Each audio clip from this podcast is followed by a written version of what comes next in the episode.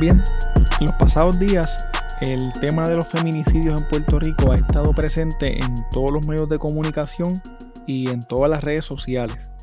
Casos como el del guardia penal que asesinó a dos mujeres y el secuestro y vil asesinato de la joven Rosimar Rodríguez nos obligan a hablar de este tema y nos dejan ver claramente la crisis social por la que estamos pasando. Según el Código Penal de Puerto Rico, un feminicidio se define como todo asesinato en el cual la víctima es una mujer y al cometerse el delito concurre alguna de las siguientes circunstancias.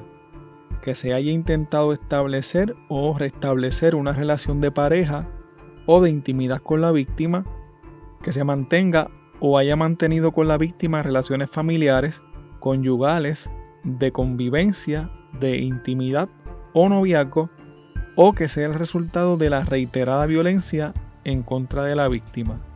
Este año han ocurrido unos 30 feminicidios en la isla.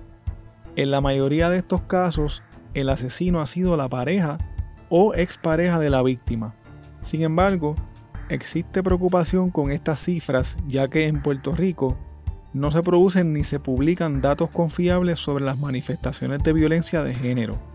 Además, las cifras en la página de la Policía de Puerto Rico están actualizadas hasta el tercer trimestre del año 2018. El año 2016 tuvo la cantidad más alta de casos de homicidios de mujeres comprobados, con un total de 57 asesinatos.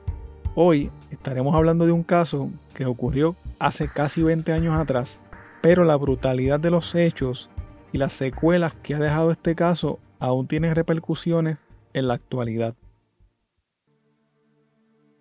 Kenia Rosario Viera era una joven enfermera de 26 años de edad que vivía en el pueblo de Humacao, con muchos deseos de mejorar su estilo de vida y el de su hija. En las noches estudiaba para terminar su bachillerato en enfermería. Un tiempo atrás Kenia había terminado una relación sentimental de muy corta duración con un hombre llamado Ismael Román García, un guardia penal que tenía una actitud sumamente posesiva con Kenia. Ismael se le aparecía en todos lados y siempre estaba persiguiendo a Kenia, incluso se aparecía en la universidad donde ella estudiaba y en ocasiones le esperaba por la noche en su casa cuando ella llegaba de la universidad. Cansada de esto, Kenia decide finalizar su relación con Ismael. Ella le dijo que necesitaba tiempo para sus estudios y le pidió que por favor no volviera más a su casa. Ismael no estuvo conforme con esto y seguía llamándola y persiguiéndola. Kenia incluso llamó a la mamá de Ismael Román al frente de él y le pidió a ella que le dijera a su hijo que por favor la dejara sola. El 22 de octubre del 2001, un compañero de trabajo de Kenia con quien ella comenzaba una relación sentimental pasó a recogerla en el pueblo de Caguas, ya que ella tenía su auto con algunos desperfectos, y él la llevó a su casa en el sector asturiano del pueblo de Humacao a eso de las 10, 10 y 30 de la noche. El compañero de Kenia se quedó con ella aproximadamente una hora y luego se fue para su casa. Al él llegar a su casa, a eso de las 2 y 30 de la madrugada, se comunicó con Kenia para dejarle saber que había llegado bien y no hablaron mucho por teléfono porque él sabía que ella estaba cansada y se estaba quedando dormida. Finalmente, Kenia se quedó tranquilamente dormida sin imaginar la horrible pesadilla que estaba a punto de vivir. Algunas 18 horas antes, un adicto conocido por el apodo de Caneca se encontraba en la plaza de recreo del pueblo de Gurabo. Ese día Gordy, una mujer que tenía un carrito de papas asadas cerca de la plaza, le dijo a Caneca que un hombre lo estaba buscando para hacer un trabajo. Ese hombre solía comer allí a menudo y le decían el manco. Caneca pensaba que ese hombre era policía o guardia penal o algo, porque siempre vestía con un jacket color azul oscuro con letras amarillas. Tenía esposas en la parte de atrás del pantalón y siempre cargaba un arma de fuego en su cintura. En ese momento, mientras Kaneka hablaba con Gordy, el manco apareció en un Mitsubishi Técnica color rojo y le pidió a Kaneka que se montara en su auto. El manco tomó la carretera 30 en dirección a Macao y en el camino le pidió a Caneca que escribiera en un papel Si no eres mía, no eres de nadie. Luego de esto llegaron hasta la plaza de Humacao y le pidió a Caneca que pusiera el papel en el cristal de una guagua que estaba estacionada cerca de la plaza. Caneca puso el papel y se montó de nuevo en el auto. En ese momento el manco vio que una mujer se dirigía hacia donde ellos estaban y le dijo a Caneca que corriera, que sacara el papel del cristal. El manco detuvo a la mujer en el camino y comenzaron a hablar por un rato. Caneca sacó el papel del cristal, lo rompió y lo tiró al suelo. Al poco tiempo, el manco y Caneca salieron del lugar y de nuevo tomaron la autopista. Esta vez llegaron hasta un terraplén cerca de una casa blanca en el mismo pueblo. El manco le dijo a Caneca que él tenía acceso a esa casa y que su plan era que se metieran allí a robar, a violar, a cortar y a quemar. El hombre le dijo a Caneca que se buscara a otros dos tecatos para que luego regresaran a la casa y realizaran su objetivo. De allí se marcharon hacia Gurabo nuevamente. El manco le dio 10 dólares a Caneca y le dijo que volvía más tarde. Caneca, sin darle mucha importancia al asunto, se fue para el punto, compró una bolsa de droga, se la metió y se quedó dormido en su viaje. En la tarde, Caneca despertó de su nota y comenzó a caminar de nuevo hacia la plaza. Llegando a la plaza, vio de nuevo el técnica rojo del manco, esta vez con Dani y con Kenepo en su interior. Kenepo le pidió a Caneca que le comprara una bolsa de droga y este subió a un sector conocido como el Cerro en Gurabo, compró la bolsa, regresó y se metió la droga con Kenepo. Luego de meterse la droga, se montaron en el carro del manco Dani iba en el asiento del pasajero, Caneca y Kenepo iban en la parte de atrás disfrutando su nota.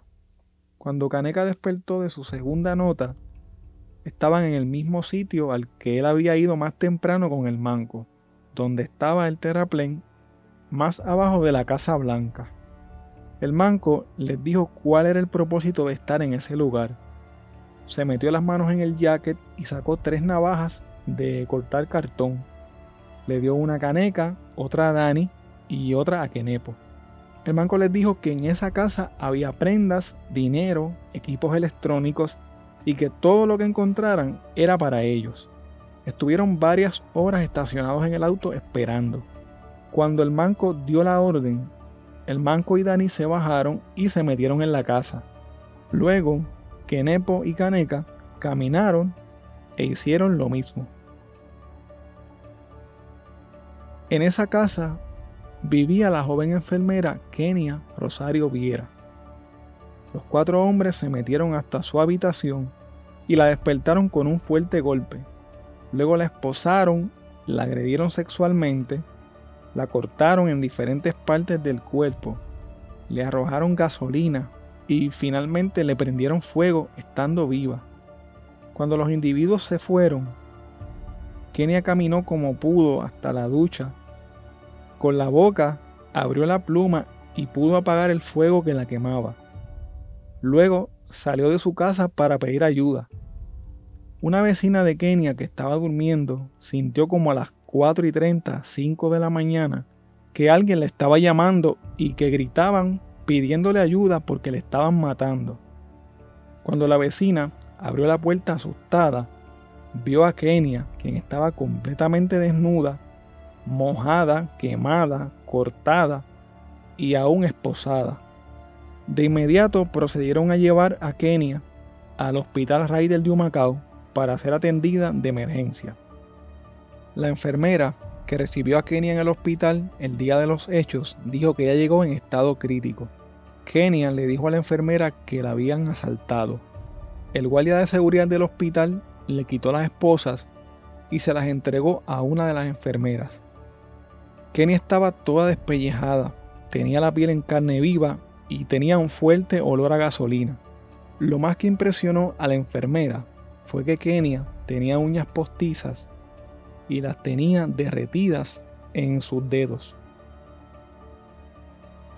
Luego de este horrible y vil ataque, los cuatro individuos, dando a Kenia por muerta, salieron a toda prisa de la casa y se marcharon en el auto en el que llegaron. En el camino, el manco les pidió a los otros sujetos que le dieran las navajas de vuelta y ellos se las devolvieron. Además les dijo que si decían algo, él los iba a matar. Entre las cosas que robaron los asaltantes había diferentes prendas, pantallas, cadenas, pulseras, etc. Kenepo se llevó el teléfono celular de Kenia. Durante el camino los individuos se burlaban y celebraban lo que habían hecho. El manco también se burlaba y decía, si no es mía, no es de nadie. De allí se dirigieron de vuelta a Gurabo. Caneca siguió su rutina de buscar dinero para la próxima cura. Kenepo también necesitaba dinero para mantener su vicio. Caminando por la plaza de recreo, Kenepo se encontró con Robert Anel Díaz, un joven universitario de 19 años, y le vendió el celular de Kenia por 5 dólares.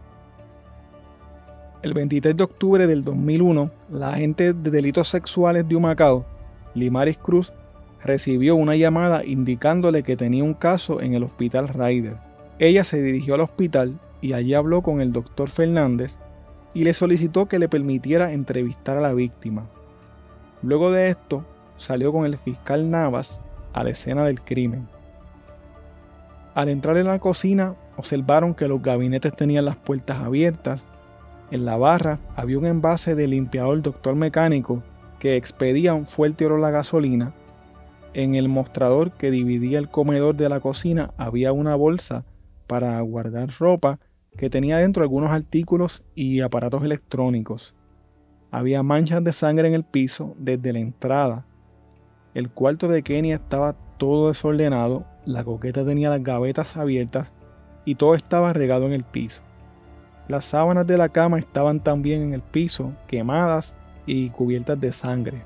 Había una sudadera rosa ropa interior, una servilleta manchada con sangre que estaba en el sofá reclinable frente a la cama, cabello y un encendedor. En el baño había una alfombra con huellas de pies ensangrentados. La ducha estaba aún abierta. La pared estaba tiznada de color negro y dentro de la bañera había un pedazo de sábana quemada. La magnitud de las quemaduras que tenía Kenia en su cuerpo le producía mucho dolor Además, el tratamiento que recibía era muy doloroso, aún con los medicamentos que se le administraban. El 31 de diciembre del 2001, luego de estar hospitalizada y convaleciendo por alrededor de dos meses, Kenia Rosario falleció. Su muerte fue a causa del daño provocado por las quemaduras que sufrió y por complicaciones como resultado de este horrible ataque. Los detalles del daño que le hicieron a Kenia son tan horribles y tan crudos que prefiero hablar de ellos en términos generales. La patóloga forense que realizó la autopsia explicó que las quemaduras a ese nivel rompen la barrera del cuerpo, cuya protección es la piel, y se hace vulnerable al proceso de las bacterias. Hay cambios fisiológicos que ocurren en el cuerpo cuando ocurren quemaduras de este tipo, como el desbalance electrolítico, la ruptura de proteínas, disminución del flujo sanguíneo y daños a múltiples órganos.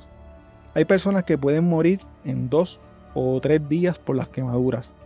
Otras mueren tardíamente, como la víctima en este caso. La muerte es tardía, pero provocada por las quemaduras extensas que sufrió.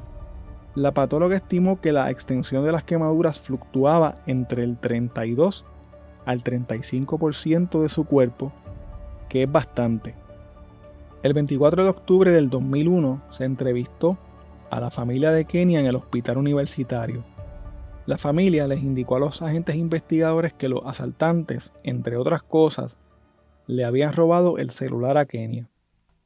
El 9 de noviembre del 2001, personal de la Unidad de Robo a Bancos y del CIC hicieron un plan con el propósito de rastrear el celular de Kenia utilizando equipo especializado. Los agentes de robo a bancos iban en un vehículo rastreando el celular y la investigadora iba en otro vehículo. A solicitud de ellos, ella llamó al celular de la víctima. El celular fue contestado por el joven Robert Anel Díaz. Mientras ella le hablaba, los agentes seguían la señal del teléfono hasta llegar al estacionamiento del Banco Popular de Gurabo. Robert llegó al banco con unos amigos sin saber lo que le esperaba. La policía lo puso bajo arresto, le ocupó el celular y lo señaló como sospechoso del ataque en contra de Kenia. Una servilleta recuperada en la escena del crimen resultó ser una de las piezas de evidencia más importantes de este caso. El semen que había en esa servilleta pertenecía a Ismael Román Rivera, el exnovio de Kenia, a quien conocían como el Manco. Ese mismo día Ismael Román fue arrestado y acusado de haber sido el autor intelectual del ataque en contra de Kenia y de participar en los horribles actos. En agosto del 2003, Irving Daniel Carrasquillo Olivera, alias Dani, de 34 años, fue detenido cuando intentaba cobrar su último cheque como empleado en el restaurante Ozzy Steakhouse de Orlando, Florida. Según el informe policial, Irving Daniel Carrasquillo fue la persona que más daño físico le ocasionó a Kenia y fue quien la quemó. Para lograr su arresto, agentes federales le avisaron al gerente del restaurante en el cual Irving Carrasquillo era mesero. Ese día, un miércoles en la noche, agentes respondieron a un llamado al número telefónico de emergencias 911 del gerente y hallaron a Irving Carrasquillo escondido en un hotel cerca del restaurante. Al ser acorralado por la policía, Danny corrió hacia el lobby del hotel, pero fue detenido por un taser de los oficiales y fue puesto bajo arresto. Caneca también fue puesto bajo arresto y fue utilizado como testigo en contra de Robert Anel Díaz, a quien la policía señaló erróneamente como Kenepo. El 11 de julio del 2003, Ismael Román García se declaró culpable de los delitos imputados en su contra y fue sentenciado a 245 años de cárcel por asesinato en primer grado, tortura, violación, sodomía, robo y restricción a la libertad. Aunque no pudimos localizar el documento de la sentencia de Ilvin Daniel Carrasquillo, alias Dani o el Flaco, se entiende que al ser él el que más daño físico le ocasionó a la víctima, la sentencia debe estar a la par con la de Ismael Román. Robert Anel Díaz, por su parte, fue sentenciado a 172 años de cárcel por asesinato en primer grado, robo y restricción a la libertad. En todo momento él sostuvo que no tenía nada que ver con este caso, que él solo le había comprado el celular a un adicto. El 9 de mayo del 2012, luego de estar casi 10 años en la cárcel, Robelanel Díaz fue dejado en libertad. El Tribunal Supremo de Puerto Rico revisó la decisión del Tribunal de Apelaciones y al hacerlo descubrió los errores que llevaron a la convicción de Robert, siendo este inocente. Este caso fue tan bárbaro y tan terrible y creó tanta conmoción en Puerto Rico que los hechos fueron presentados en una película puertorriqueña en el año 2005 titulada El cuerpo del delito, escrita por Flora Pérez Garay y en la que participaron actores como Zully Díaz, Rey Pascual, Israel Lugo, entre otros.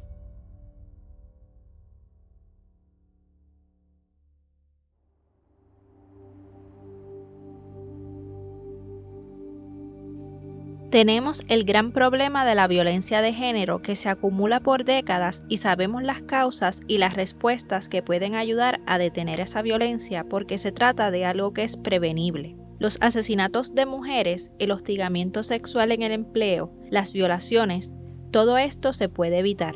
El instrumento por excelencia para eso es la educación y el complemento es que se pongan en vigor las leyes.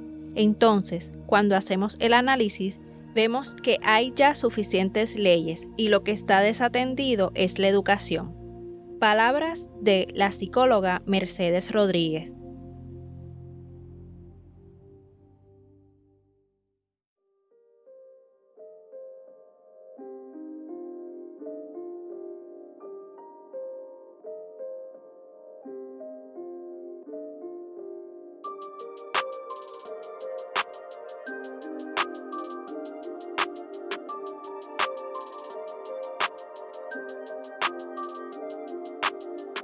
Bueno, hasta aquí el episodio de hoy.